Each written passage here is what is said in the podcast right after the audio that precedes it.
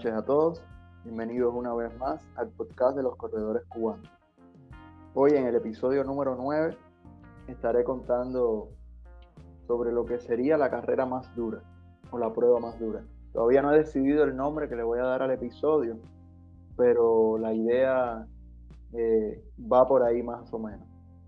Ya estaba acostumbrado en los episodios anteriores a que comentáramos e invitáramos a, miembros de nuestra comunidad, ¿no? Para conversar sobre distintos temas, así ha sido con los temas de entrenamiento de fuerza, con el tema de las rachas, el minimalismo, la participación en carreras internacionales como son Boston u otras maratones también por el mundo. Lisette contándonos también de su experiencia, ¿no? Y bueno, y ya también algún tiempo algunos eh, me habían dicho que también yo mismo contar un poco sobre mí, eh, sobre mi experiencia como corredor y, yo como que me estaba haciendo un poco el chivo con tontera, ¿no? Pero bueno, ya este domingo también, eh, luego de la experiencia que, que, tuve en una carrera en la que no resultó como yo quería y, y que muchos quizás, bueno, también querían conocer un poco algunos detalles sobre la carrera y me pidieron para contarle, yo eh, accedí ¿no? a, contar porque pienso que también que, que, la experiencia que yo viví puede resultar eh, útil para, para muchos también cuando en algún momento se, se encuentren en una, una situación como esta. Entonces, antes de continuar, bueno, darle también la buena noche específicamente a quienes están escuchando ahora mismo, ¿no? Está Sergio desde La Habana escuchando, está Martalina de Matanzas, igual que Antonio, escuchando de la, desde Matanzas. Tenemos a Alex Jorge, que también está en La Habana, y bueno, Ivette, que está aquí al lado mío. Entonces, muchísimas gracias a todos por estar participando. Como les había dicho en el grupo, ¿no? La idea, yo voy a estar más o menos contando un poco eh, los detalles de lo que yo viví, pero después si alguien eh, quiera hacer alguna, alguna pregunta en particular, algo que quisiera saber, es solo pedir la palabra que yo le abro el micrófono y conversamos, ¿ok? No hay ningún problema con eso. Entonces, bueno, antes de comenzar, porque creo que, que, al inicio no lo hice, casi siempre lo hago en el resto de los episodios, en este que voy a, a estar hablando un poco más de mí, creo que no me, no me presenté. Pero bueno, mi nombre es Javier Guillot, soy el fundador de los Cuban Runners y, y bueno, vamos a hablar de eso, ¿no? De lo que sería la prueba más dura.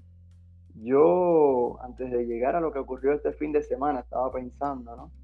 En, momentos así en los que uno se enfrenta a alguna carrera, ¿no? Y dice, bueno, esta sin, duda, esta ha sido la carrera más difícil de mi vida, ¿no? Y sucede con eso, ¿no? Que eh, nunca tenemos la seguridad de que, de que ya esa fue la carrera más dura de nuestra vida y que no va a ocurrir en otro momento algo, algo similar, ¿no? Siempre estamos expensos precisamente a, no somos corredores y nos gusta eh, poner a prueba nuestros límites. Siempre vamos a, quizá a, vivir momentos súper felices que nos van a alegrar la vida eh, cuando crucemos una meta, pero también va a haber otras metas que nos van a resultar bastante complicadas eh, llegar en buen estado a, ese final, ¿no? Entonces, eh, lo que tenemos es que estar preparados para eso, ¿no? Yo, ustedes tienen que saber que, bueno, mm, uno puede vivir una, una experiencia dura y después pueden venir detrás de esas cinco experiencias felices y después puede venir otra también más dura, que puede ser incluso que supere a la anterior.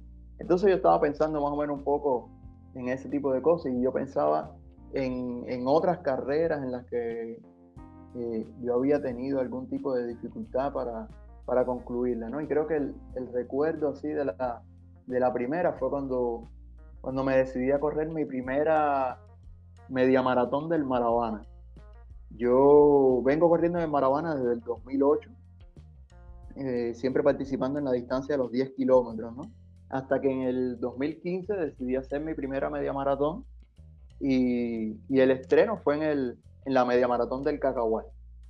Ahí todo resultó bastante bien, o sea, para, para, haber sido la primera experiencia, a pesar de que tuve que caminar en algunos tramos, no fue eh, una necesidad de caminar por sentir dolores y demás, sencillamente eh, no, no, me estaba enfrentando a esa distancia por la primera vez y creo que era la, propia falta de experiencia, ¿no? Quizás iba a un ritmo más rápido que el que podía y había, a partir de cierto punto necesité eh, hacer algunas caminatas, ¿no? Fue ya sobre el kilómetro 15 más o menos, ahí sé que fue un punto de agua no recuerdo ahora exactamente, ¿no? Y tuve que caminar, alternar, pero bueno, para haber sido la primera fue, resultó bastante bien. Pero ese mismo año, 2015, cuando fui al, al Maravana, eh, había estado enfermo unos tres días antes, con fiebres altas. La, doctora de la, médico de la familia me mandó a tomar algunas, algunas medicinas y, y, cuando yo le comenté ¿no? que tenía la media maratón de, el fin de semana, que si ella pensaba que yo la podía hacer, por supuesto me dijo que, que no debía hacerla, ¿no? que tenía que reposar. Pero los corredores que somos a veces también un poco cabeza dura y que yo tenía esa ilusión por correr por primera vez el circuito del Maravana, el circuito de los 21 kilómetros, eh, hacia allá fui. Y yo dije, no, no importa, aunque yo tenga que caminar, de todos modos en la primera ya yo había caminado. Pero esta realmente fue muy diferente, ¿no? O sea, cuando uno está corriendo con un estado eh, de salud deteriorado, fiebres días anteriores, eh, realmente es bastante complicado. Ahí yo tuve que caminar muchísimo y, y, no la pasé, no la pasé nada, nada bien. O sea, lo único que me alegraba era ver a, a las personas corriendo a mi lado, a algunos amigos incluso que, que pasaban y me saludaban, ¿no? Y yo los saludaba, los animaba, dale, dale, sigue para allá. Pero, pero realmente fue una experiencia bastante, bastante dura. Eh, luego de aquello, bueno, incluso esa, esa carrera, eh, esa media maratón, recuerdo el tiempo que hice fue, no hice dos horas de milagro, hice una hora y 59. Pero para que tengan una idea, o sea, comparando ese, ese tiempo con el mejor tiempo, que, con el otro tiempo más alto que yo hice en media maratón, que fue una hora y 35 en, en la segunda vez que fui a Cacahuán, ¿no? El, al año siguiente, en 2016. Desde entonces, o sea, siempre las medias maratones mías siempre han estado por debajo de ese tiempo, de una hora y 35, sin embargo, en aquel, eh, en aquel maravana fue de una hora y 59, ¿no? Entonces, eh, fue realmente bastante duro. Eh, después de aquello, recuerdo también que tuve una prueba también muy, muy dura, fue en el 2017. Yo estaba participando ya en Río de Janeiro en un circuito de carreras a, lo largo del año que iba eh, en tres etapas.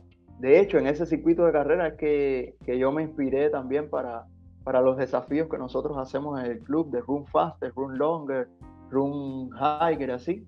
Viene de ese circuito, que es el circuito Atenas, en que la primera carrera es Run Faster, con distancias más cortas. Después viene Run Stronger, con distancias intermedias. Y después viene el Run Longer, con distancias ya mucho más largas. Yo venía haciendo las distancias en ese circuito, ¿no? A inicios del año hice, creo que eran 12 kilómetros. Después en la segunda etapa hice 16 y en la tercera iba a ser 21 kilómetros. Pero poco antes de esa carrera, igual, yo estaba, me había lesionado la, la pierna, no recuerdo cuál de las dos era, creo que era la derecha igual, los gemelos. Y, y por suerte, bueno, ahí pude hablar con la organización y conseguí cambiarme de, de la media maratón para los 5 kilómetros. Aunque fueron 5 kilómetros, ¿no? Que a veces uno dice, no, estoy lesionado, no voy a poder correr la media maratón, voy a correr esos 5. Eh, los 5 acaban rápido, pero realmente no, no se sintió que acabaran rápido yo casi casi que desde que arranqué ya empecé a sentir el dolor y fueron cinco kilómetros ahí cojeando, ¿no? Tengo, tengo incluso una foto llegando a la meta en la que yo traté de hacer igual un sprint, siempre trato de hacerlo aunque me esté, aunque, aunque las piernas no puedan más. Y, y había un muchacho también que estaba, estaba corriendo, él vio que yo empecé medio que a pasarle y él trató de alcanzarme. Y entonces estamos en la meta, en la, en la propia línea ahí.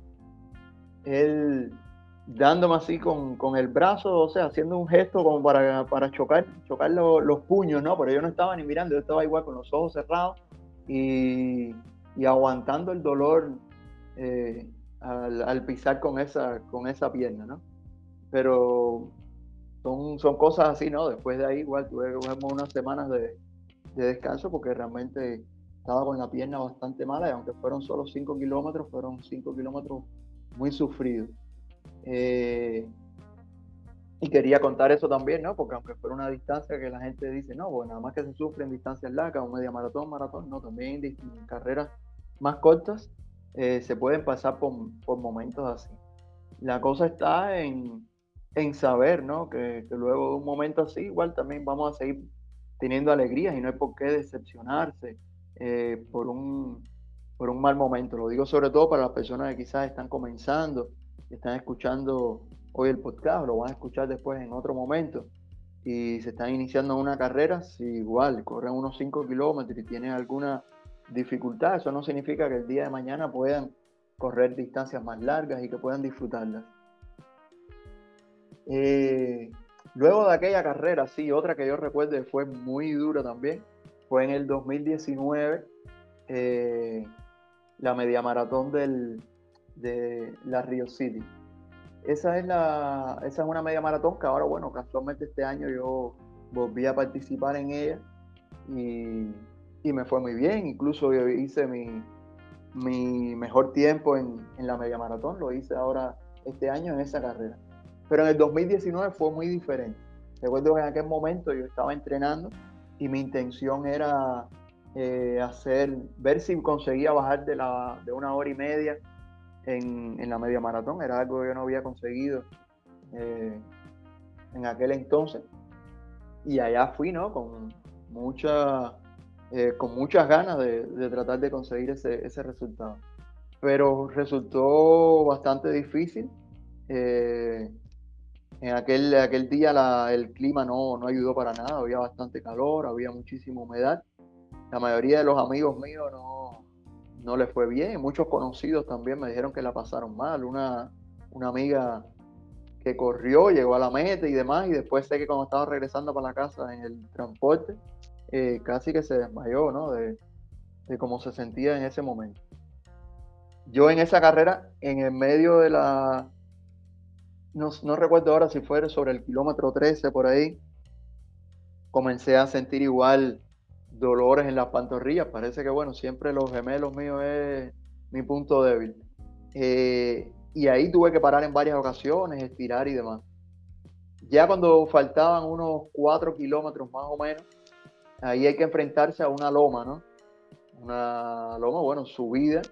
Y ahí en aquel, en aquel momento fue cuando eh, cuando ya no pude, no pude más, tuve que, parar, empezar a caminar y, en la cara se me veía que no estaba en condiciones de continuar, pero milagrosamente apareció una mujer que estaba en, bicicleta por ahí pasando y ella me vio que yo estaba así, ella dio media vuelta y me dijo, dale, vamos, vamos para la meta, vamos, que yo te voy a acompañar. O sea, ella ahí al lado y embullando para que yo siguiera y así poco a poco yo fui eh, avanzando un poco, e incluso me dio un poco de agua que tenía ahí a la mano. Eh, o sea, fue un agua que me pude tirar encima porque lo que estaba también era muy caliente del sol, la cabeza caliente, ¿no? Y ahí ella me fue acompañando ahí un, un buen tramo. Ya cuando faltaba, no sé, unos 400 metros, una cosa así, 500 metros, eh, igual ya yo no estaba, no estaba como catinando bien, ¿no? Estaba así con la mente un poco medio eh, perdida y apareció un muchacho también que estaba en la competencia, estaba compitiendo, un triatleta. Eh, recuerdo, recuerdo, o sea, que es triatleta, pues estaba vestido con, con, con, el traje este de triatleta, aunque haya sido una competencia de media maratón, ¿no? No ha tenido que nadar ni que montar bici, pero estaba con ese mono eh, completo, ¿no? Y él agarró así, me fue empujando por la espalda así, un tramo para que yo siguiera, para que no desistiera. Y yo, dale, dale, que vas a perder tu tiempo. O sea, porque yo pensando, ya yo sabía que ya no iba a conseguir mi, de bajar de la hora y media, pero decía, no, pero quizás tú sí puedes conseguirlo, no, dale, dale, me sigue tú. Y, y, ahí hasta que él no, no me soltó, ¿no? Pero yo más o menos de ahí me despabilé un poco y arranqué. Y, y seguimos y casi, casi que entramos juntos ahí haciendo igual un, un sprint en los últimos meses. ya desde de allá para acá, eso fue en el 2019, pasé por algunos momentos así también de, dolor en alguna carrera y demás, pero nada eh, comparable con aquello. Hasta que, bueno, hasta que este domingo eh, me enfrento, ¿no? A la, a la maratón de, de Río, o Maratona de Río, como le gusta a Ariel y que diga. Eh, esta fue una prueba, ¿no? Pero los, amigos que me conocen saben que me estaba preparando igual hace muchísimos meses, eh, que mi intención eh, era ver si conseguía, bueno, además de mejorar mi tiempo, mi mejor tiempo, que fue en la primera, que hice en la, en la primera vez que corrí la maratón, ¿no? Que es 3 horas y 11 minutos eh, mi intención era mejorar ese tiempo, incluso también bajar de, la, de las tres horas. Y para eso ya me venía preparando desde, desde marzo, inclusive cuando estábamos, cuando estaba ahí en Cuba, la primera, la, primera semana de la preparación coincidió con, la última semana eh, en Cuba a inicios de año. Y, y, desde entonces venía yo entrenando y todo venía bien, viniendo de lo mejor.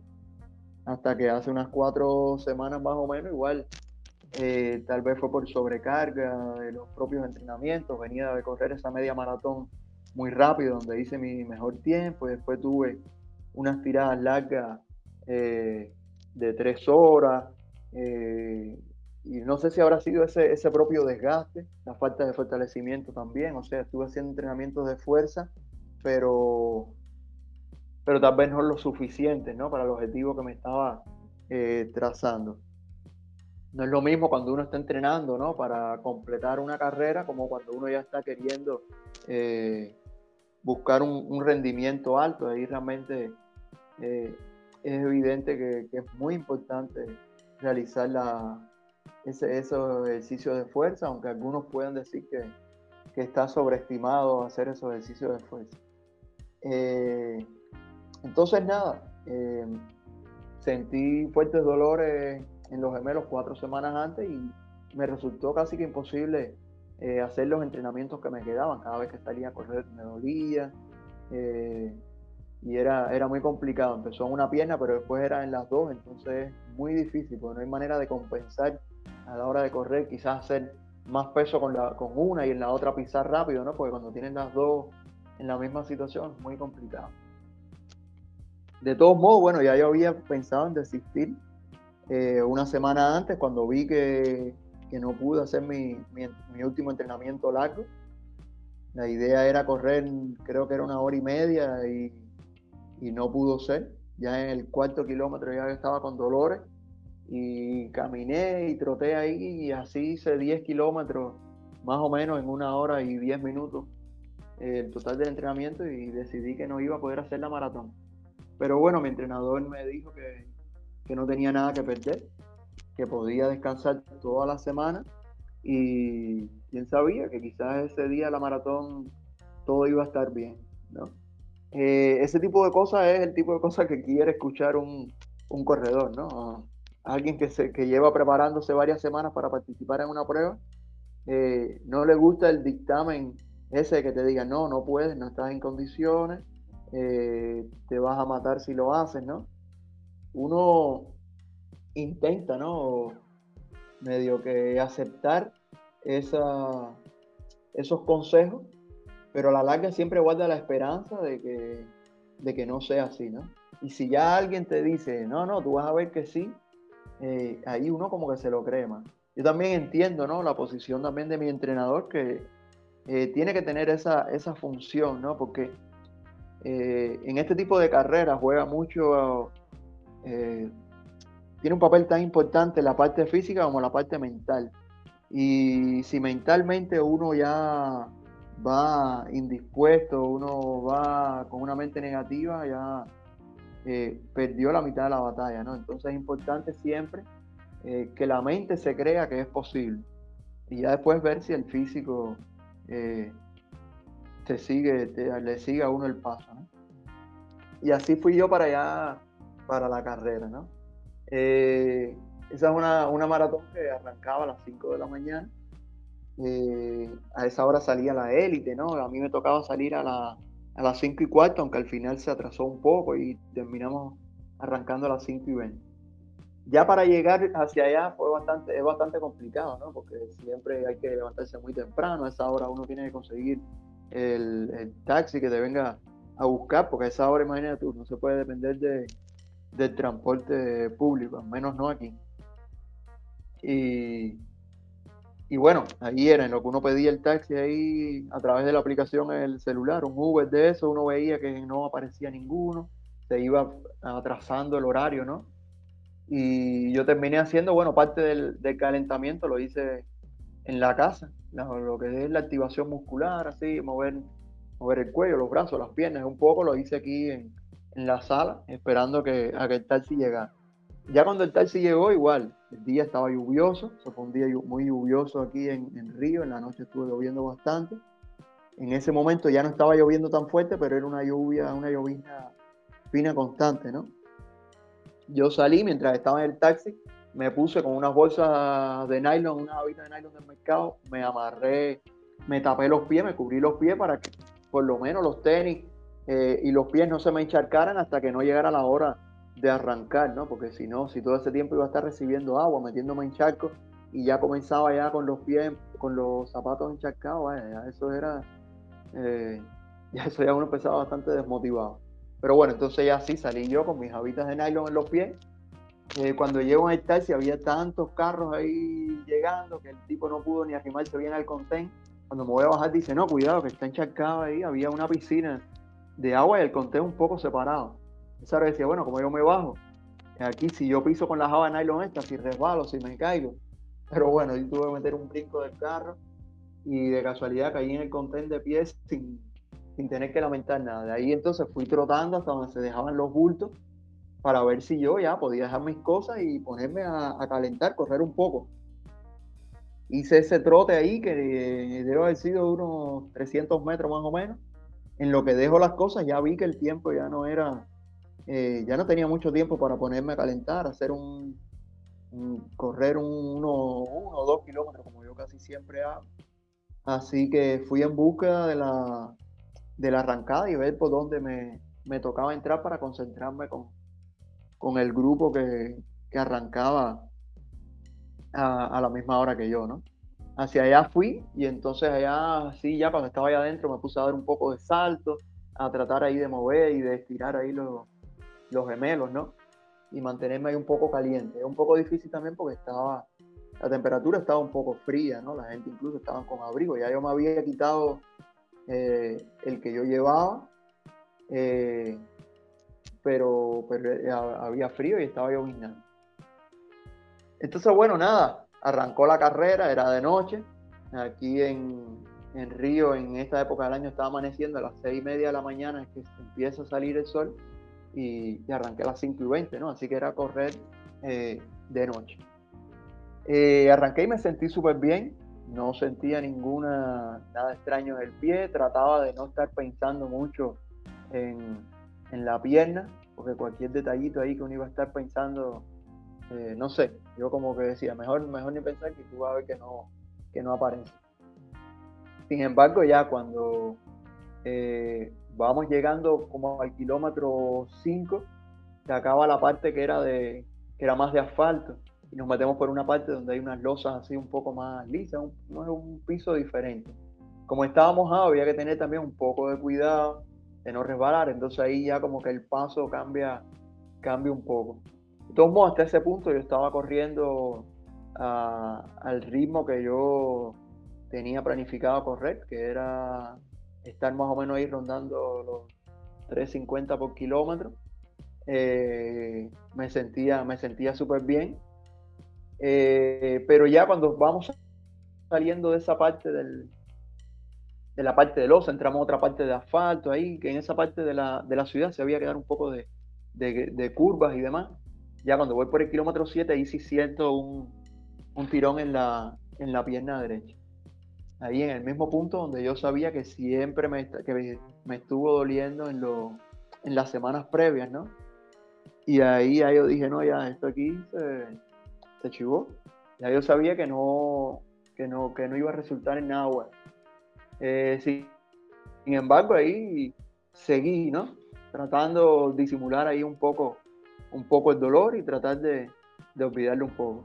Recuerdo que el dolor poco a poco se fue intensificando y, fue cuando yo comencé a pensar, bueno, si están los puntos estos de apoyo de, los médicos, que yo sé que siempre atienden a las personas cuando tienen calambres y demás, yo es llegar ahí, decir ahí que me echen algún mentor, algún spray de esos que yo veo que le echan a los futbolistas, que le echan a los peloteros cuando le dan un pelotazo. Y de que eso tiene que ser bastante anestésico, así que, que vaya, que se me olvide el dolor. Cuando voy llegando como por el kilómetro 10, de lo lejos veo como que había una, eh, lo que imagino yo que son unas camillas ahí en la, en la calle, y ya yo voy, cuando voy llegando, veo que estaban, estaban vacíos, que había una gente que estaba alejada, y yo, médico, médico. Y, los muchachos como dijeron, no, no, no, esto no es médico, hasta que me doy cuenta que no es que fueran camillas, eran, unas, eran las mesas de la hidratación de, de los atletas de élite, que siempre tienen la hidratación en puntos distintos. ¿no? En el caso de nosotros, la maratón, había hidratación cada tres kilómetros y que son como que unos tanques que están llenos de hielo con vasitos de agua. Pero en el caso de los atletas de élite es cada 5 kilómetros y lo que tienen son unas mesas en las que están dispuestos los, pomitos de, ellos, ¿no? Y cuando yo paso por ahí, como que habían dos pomitos, han sido dos atletas de élite que no cogieron la suya o no arrancaron, ¿no?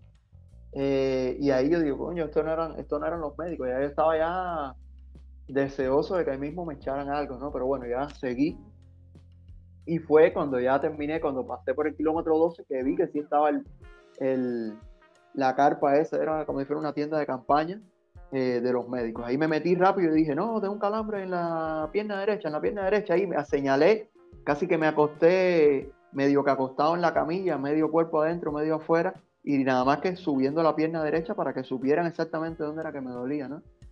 Ahí la mujer fue bastante rápida, sacó un mentor, o sea, ahí no había ningún spray de ese que yo me imaginaba, sino que algún mentor ahí me echó en la pierna, hizo un masaje rápido. Y ahí yo estaba viendo ya cómo los corredores estaban pasando, ¿no? En esa parte estaban eh, los corredores que iban más o menos al ritmo que yo quería y que yo pretendía también seguirlos, ¿no? Así que arranqué y me fui. Eh, ah, una cosa simpática, ¿no? Que antes de ya llegar a ese punto a ese punto, a ese primer punto de apoyo.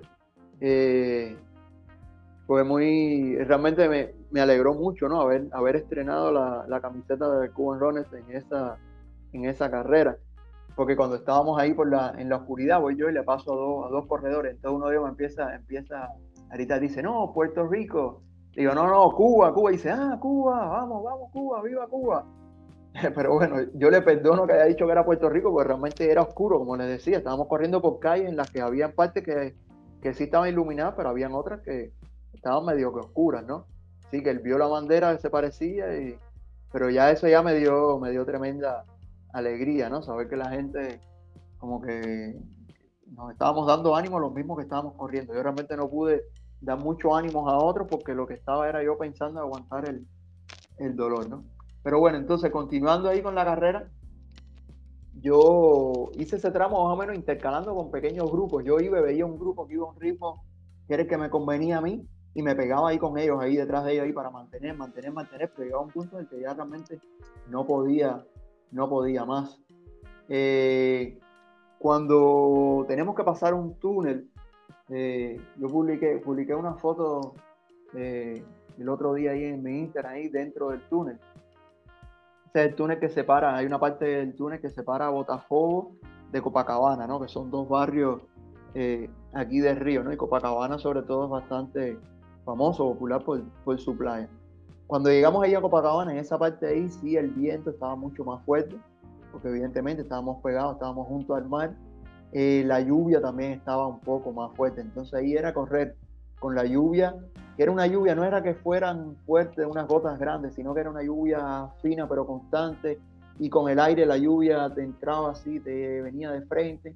realmente era bastante, eh, era bastante difícil.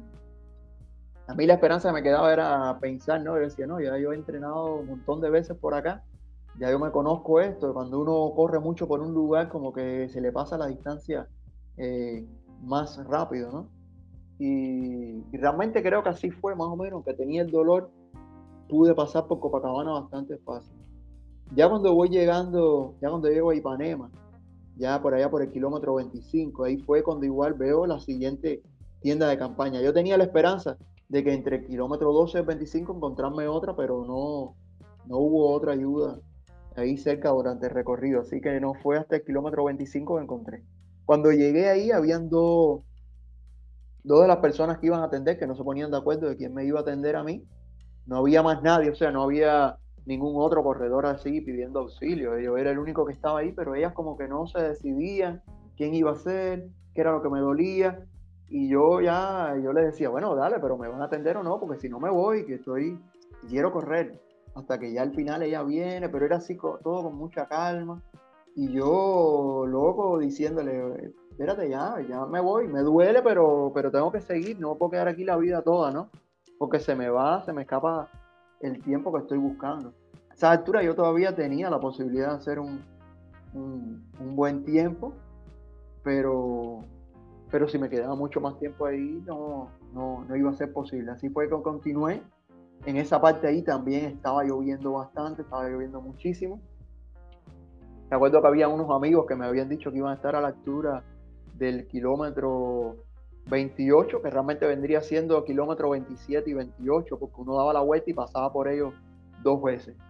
Los veo y continúo. Y poco, a poco tiempo siento ahí, dale Javi, dale y era Ibe que me estaba gritando, ¿no? Eso realmente me dio tremenda alegría e incluso ahí como que le hago un gesto, ¿no? De que me, de que me dolía la derecha y ella ahí, bueno, pero ¿qué vas a hacer? Está el, está el video por ahí realmente yo lo veo y me, y me emociono mucho, ¿no? Porque era ella también preocupada por, por mi estado y que, que, si yo iba a continuar o no, o no iba a continuar, ¿no? A partir del, del video ese que ella me hizo fue que ahí también tengo una de esas fotos ahí en la que realmente se me ve una expresión de, dolor bastante grande, ¿no? Y me daba cosa también pensar después eh, en cómo ella se, quedó así preocupada, ¿no?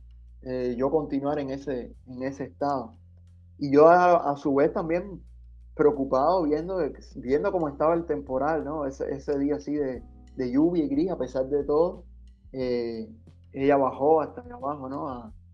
a verme y realmente eso eh, eh, se agradece, ¿no? Porque en un día con sol hubiese estado quizás en la calle con más personas y más gente animando, pero no se pueden imaginar eh, cómo de vacío estaba, estaba eso por allá, ¿no? Estábamos principalmente los corredores, muy poca, muy poca gente del público, porque realmente había que tener mucho, muchas ganas de, animar a otro para, para salir de debajo de la cocha en un día, en un día así yo sigo y ya cuando doy la vuelta yo sabía que iba a volver a ver a, a Ibe, ¿no? Y ella después me comentaba ya que ya me veía que yo estaba así, que ella no me quiso ni preguntar después iba a hacer. Ella dijo, bueno, ya él que, haga lo que quiera, que siga, ¿no? Porque realmente eh, ya ella me conoce, ¿no? Y sabe que si me decía, no, para, para, que te vas a lastimar, ella sabía que yo iba a seguir. Eh, porque porque siempre, porque igual uno siempre trata de, luchar ahí hasta el final, ¿no? Entonces ya ahí me despedí de ella y con la misma seguí sin, mirar atrás. Creo que casi nunca en la carrera miré atrás. Eh, no sé si era por temor a, no sé, mirar y, y ver que, la persona que te ve pasar como que, que tiene una cara así de que mira ese cómo, cómo va, ¿no? Prefería ya que pasar por, por quienes estuvieran en la calle y, seguir siempre, siempre para adelante, ¿no? Pensando que, lo único que, la única batalla era en ese, en ese momento era contra el reloj, contra, la, contra los kilómetros que me faltaban, no contra los kilómetros que había vencido. Eh, ahí yo sigo y, y tuve que enfrentarme de nuevo a, a Copacabana, que es una playa que es bastante larga, son como cuatro kilómetros eh, que, uno, uno va por ahí. No, bueno, digo bastante larga, si uno la compara, por ejemplo, con Varadero, Varadero es muchísimo más larga, ¿no? Pero yo estoy comparándola con las mismas playas que había que atravesar aquí en esta maratón de río, esa es la más larga. Ahí ya hacia el final de Copacabana, eh, el dolor ya, ya era demasiado y ya tuve que, que parar. Ahí tuve que irremediablemente que parar, tratar de estirar, pero no conseguía estirar cuando ponía la pierna en el contén era tanto el dolor que parecía que se me iba a salir el músculo, ¿no? Así que trataba de no, de no repetir ese gesto de, de estirar. Y entonces lo que trataba era a la hora de trotar, siempre tratando de pisar con, con, el talón. No podía correr de la manera que yo hago porque se me, se me exigía demasiado el, eh, los gemelos. En ese momento me ve una, una extranjera. a mí realmente eh, me da cosa no haberle preguntado su nacionalidad, pero bueno, debe haber sido argentina, chilena, uruguaya, eh, porque hablaba español, ¿no? Y, me decía, ¿quieres, quieres? Porque tenía un mentón en la mano, ¿quieres, quieres? Y yo, sí, sí, sí, ponme aquí en la, en la pierna derecha. Y esa hora ya me pasó, era estilo así como si fuera un desodorante de bolita, ¿no? Con esa bolita ahí me pasó ese. Y me decía, dale, dale, que ahora sí, ahora sí van a conseguir. Y yo trataba y ella me decía, dale, sigue, sigue, sigue, sigue. Realmente, vaya, son de esa, de esa gente. Ya estaba ahí animando a, a los corredores, ya estaba lista, ya sabía que, que mucha gente iba a necesitar de, de eso, porque me haya quitado el dolor o no, como quiera que sea, fue un, un soplo de energía en ese, en ese momento. Por muy mal que yo me sintiera y que la piel no me dejara correr, realmente son cosas que, que a uno como que le emociona, ¿no? Ver la, la, actitud de, de, alguien que está viviendo la maratón, pero desde fuera, ¿no? Está viviendo la maratón a través de, lo, de otros corredores. Entonces yo Vaya, ni le pregunté su nacionalidad, ni su nombre, yo no, realmente no, no atinaba a mucho, pero bueno, si algún día de casualidad esa corredora escucha este podcast, bueno, que sepa que yo le agradezco muchísimo por, por lo que hizo y realmente me fue algo, fue algo muy grande. Eh, de ahí yo seguí y un kilómetro después estaba ya el último punto de apoyo antes de la meta. Eso fue ya kilómetro 35 más o menos. Ahí antes del punto de apoyo era donde estaban dando, en la carrera dieron agua cada 3 kilómetros, como les decía, y en algún que otro punto entonces daban un poco de, de bebida isotónica, ¿no? En este caso era Gatorade, que te daban un vasito y un poquito, ¿no? Pero en ese kilómetro 35 era el único punto donde daban algo más de alimentación. La alimentación era eh, pasoca, que la pasoca no es más que algo así como el, maní molido. El maní molido nosotros conocemos siempre de Cuba y que te lo daban en un, par de tubitos chiquititos.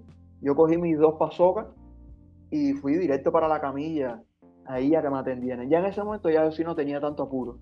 Ya yo sabía que no, que no iba a conseguir de las tres horas y mi, ya mi objetivo era realmente que me diera un buen masaje que yo pudiera eh, continuar. Y ahí me, me quedé, tomó el masaje, nada más que me lo di en la pierna derecha, a pesar de que ya la izquierda se empezaba a sentir un poco cansada, hacer el, el trabajo de las dos, ¿no? Pero preferí ahí enfocar en la, en la derecha. Ella me lo dio, el masaje, salí, traté de, de trotar, de volver a trotar, pero era, era un poco difícil. Entonces sí, preferí caminar, caminé unos metros y poco a poco ahí los corredores ya te iban, iban pasando, te preguntaban, ¿no? ¿Qué es lo que te pasa? dale, sigue, dale, vamos, guerrero, dale, que tú puedes. Y casi que uno que medio que por el embuyo, o por pena con ese corredor, a que no pierda, eh, que no pierda el ritmo contigo, y yo como que trataba también de, disimuladamente tratar de, correr. Y así fueron esos, esos, esos kilómetros finales, fueron bastante difíciles. Hubo un punto en el que incluso eh, me alcanzó una amiga que tengo, Elida, algunos algunos amigos cubanos también, bueno, la conocen porque también la han seguido, la siguen en Strava, en Instagram, porque ya yo he hablado de ella, ¿no? Ella también no se sentía muy bien. Ella había corrido el Iron, ella hizo su primer Ironman, creo que tres semanas antes, una cosa así. Eh, y, y, a ella sobre todo le afectó mucho también la, lluvia y el frío. A ella no le gusta mucho correr con, con frío ni con lluvia, eso hace que eh, medio que se desplome a mí realmente la lluvia del frío no me afectó tanto como, como el dolor.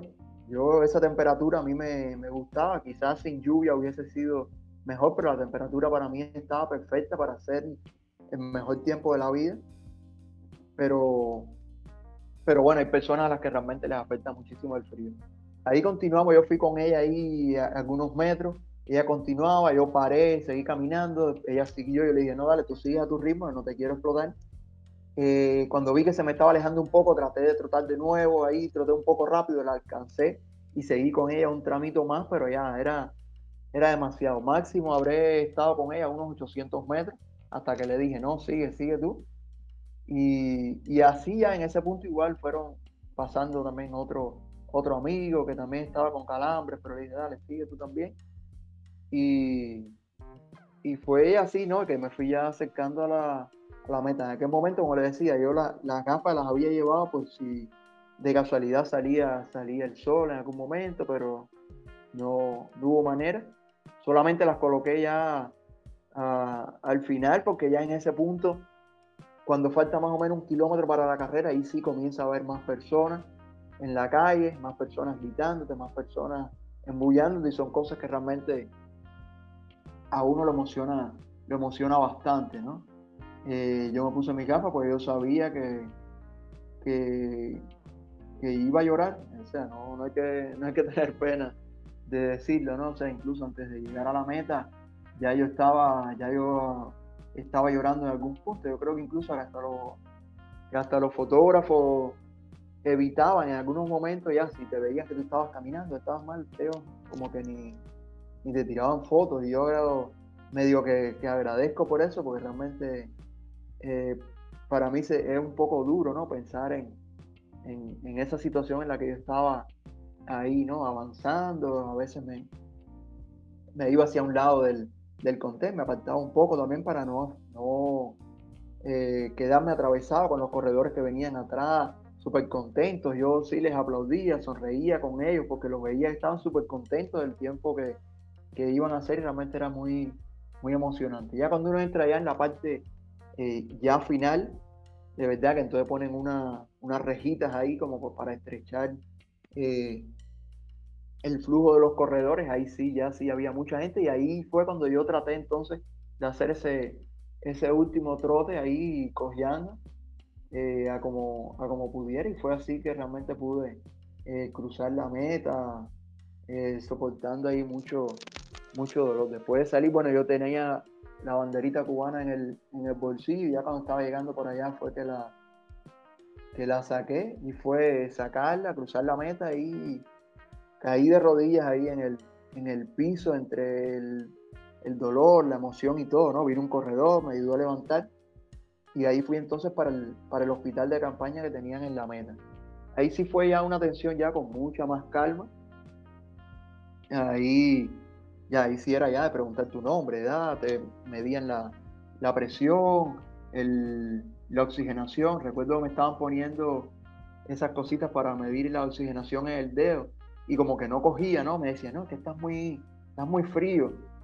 Y digo, bueno, ¿qué? Imagínate tú, juego corriente, llevo tres horas, casi cuatro horas, bueno, tres horas y media corriendo bajo la lluvia, hay frío, hay viento, estoy mojado, ¿no? ¿Cómo, de qué manera no, no iba a estar, ¿no? Ahí me atendieron súper bien, me dieron masaje en las dos piernas. Un momento ya al inicio todavía estaba, aunque la mano estaba caliente, como eh, estaba fría, disculpen, estaba el cuerpo quizás un poco caliente, pero ahí en el tiempo que estaba ahí, también ahí había, o al menos me parecía a mí que había aire acondicionado, empecé a, temblar, eh, empecé a temblar bastante, y por suerte ahí, bueno, tenían unas colchas, ¿no? Que eran para, bueno, para los que éramos pacientes en ese momento, me tiraron la colcha encima, y yo le decía, no, y no tendrán un poco de, café, algo caliente. Me decía, no, no, café no, no tenemos, pero tenemos chocolate, ¿te gusta el chocolate? Y yo, imagínate tú ya nada más que pensar en el chocolate caliente ese y el alma vino al cuerpo, ¿no? Y cuando me trajeron ese vasito de chocolate caliente, realmente era, eh, fue de las mejores cosas que tomé ese día y, de las cosas así que, que, me alegraron, que me alegraron ahí al final. Eh, como cuando yo llegué para darme el masaje, ahí sí me, me, quitaron los tenis, me quitaron las medias, ¿no? Y yo mismo las podía quitar, ellos mismos me las quitaron eh, y las metieron en un nylon cuando terminaron de atenderme, y le digo, bueno, la colcha, dice, no, no, la colcha esa te la quedas tú. Y así salí yo de la tienda de campaña con la colcha completa, tirada encima de la cabeza, tapándome completo, y con la java de tenis en la, en la mano y caminando descalzo, ¿no? Eh, parecía yo realmente un, un indigente. Eh, la gente así que los otros corredores miraban, ¿no? Pero este que, está aquí en la, la, carrera, y así hubo que caminar hasta, hasta allá hasta donde uno llegaba a la parte donde ya te daban esa agua final, otro Gatorade, y te daban una, un plátano, una manzana, una mandarina, cosas así. Y hasta llegar también al, al guardabolsos, ¿no? Pero todo ese tramo así era caminando descalzo con los tenis dentro de un nylon y pasando por varias partes que estaban así inundadas, como ya le digo, estaba lloviendo, esa parte ahí también era de tierra, entonces estaba todo enfangado, vaya. Eh, fue tremendo hasta, hasta conseguir llegar al, al, al.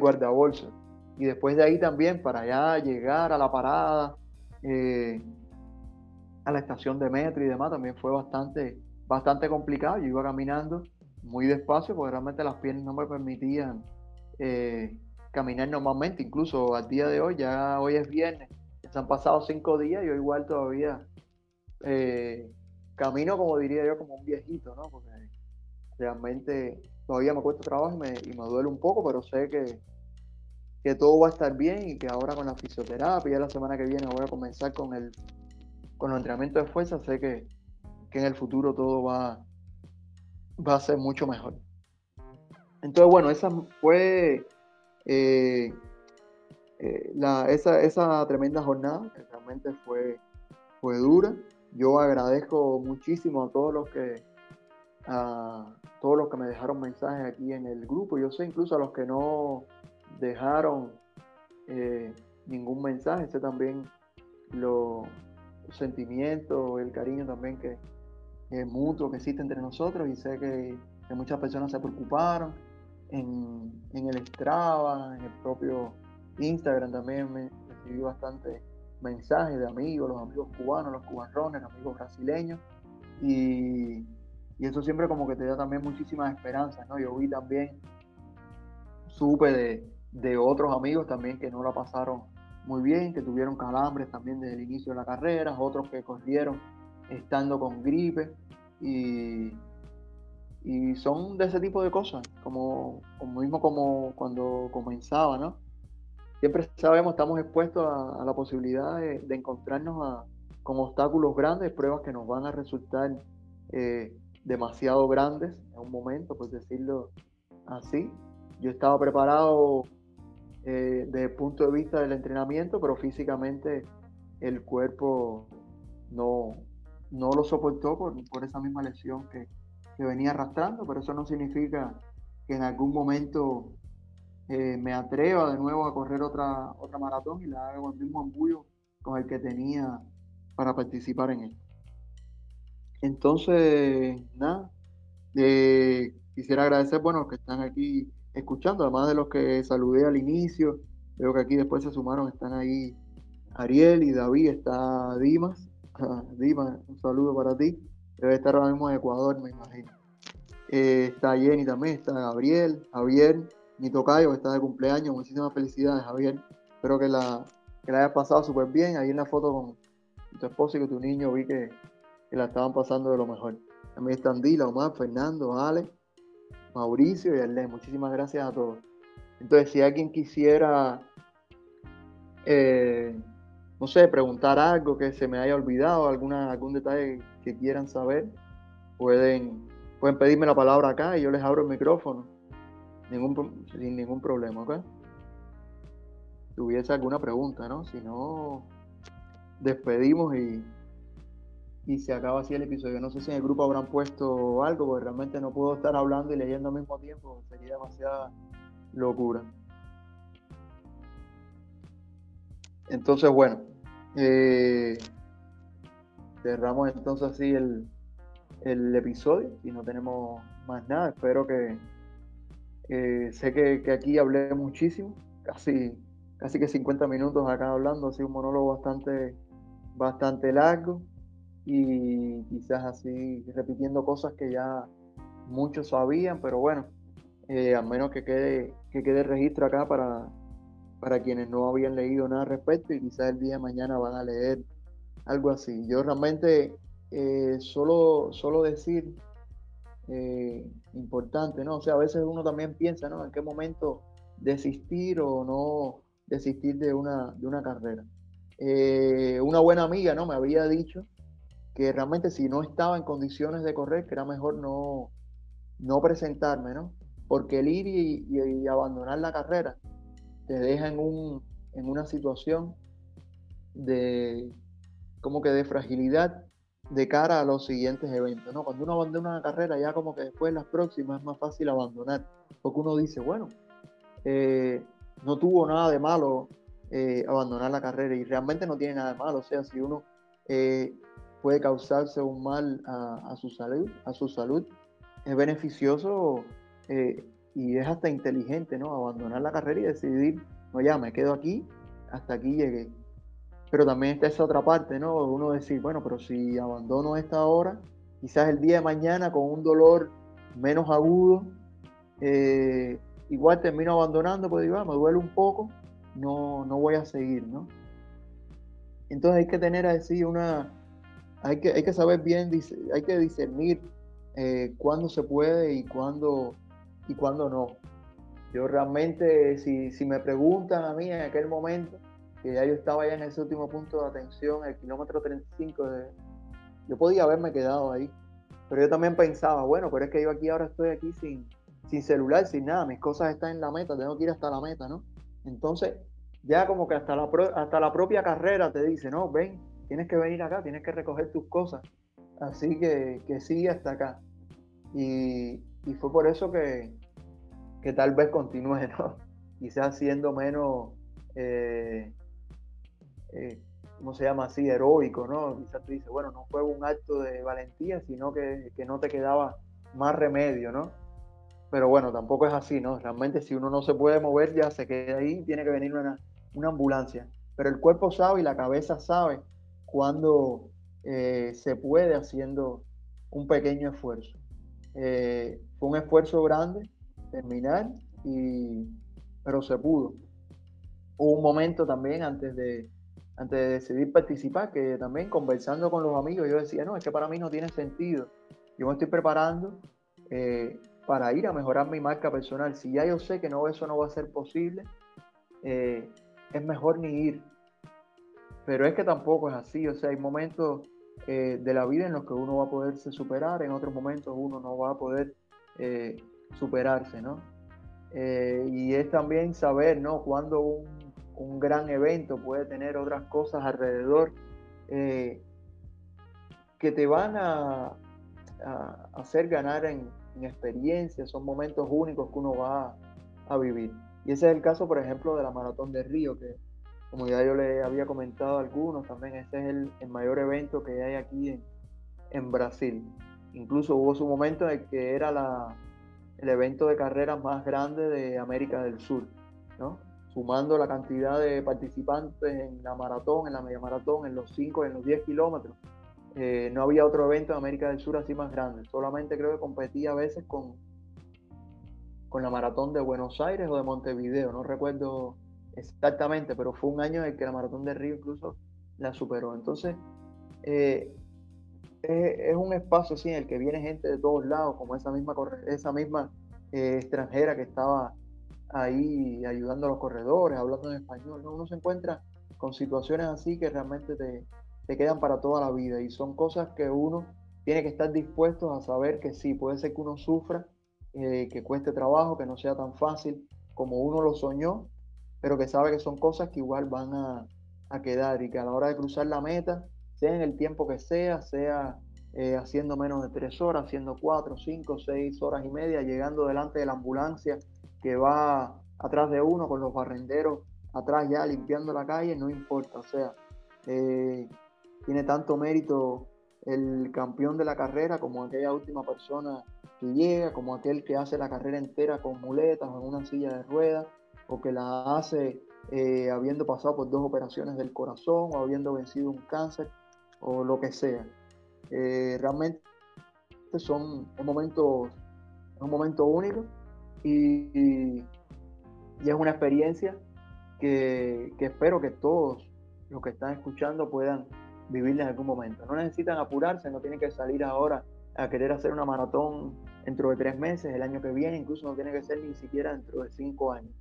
Pueden esperar, yo demoré, yo empecé a correr a los 15 años y corrí mi primera maratón en el 2019, en ese momento fue, yo tenía ya